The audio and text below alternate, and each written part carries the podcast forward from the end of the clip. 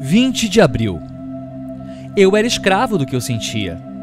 Como eu não sabia lidar com o que eu sentia e o que eu sentia não tinha nome, eu reagia sem controle. Fazia coisas por impulso e dizia coisas que mais tarde eu me arrependia. Ressentir significa sentir de novo. Como se já não fossem extremos os sentimentos reprimidos dentro de mim, eu ainda os sentia de novo e repetia a sensação negativa na minha mente.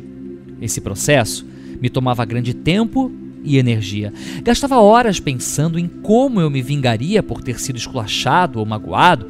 Na infância funcionava bem. Eu me sentia alegre por retribuir uma maldade. Depois, na adolescência, bastava ameaçar que eu ia me vingar e só isso já desencorajava quem se metesse comigo.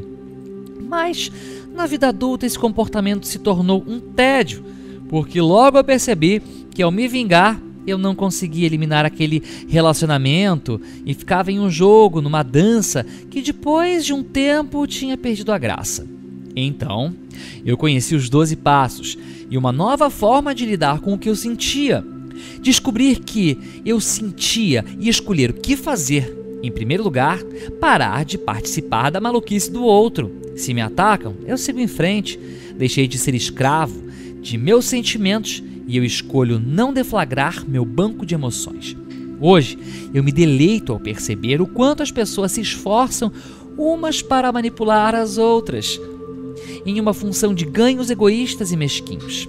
Com o passo 4, me tornei imune à manipulação alheia. Converso com Deus e sigo em frente.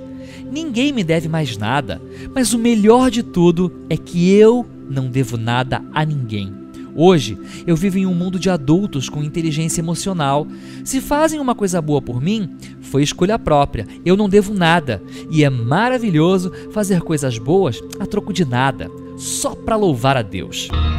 Meditação para o dia. Meu banco de emoções está todo arrumadinho, cada um com etiqueta. E o passo 4 exercita a minha inteligência emocional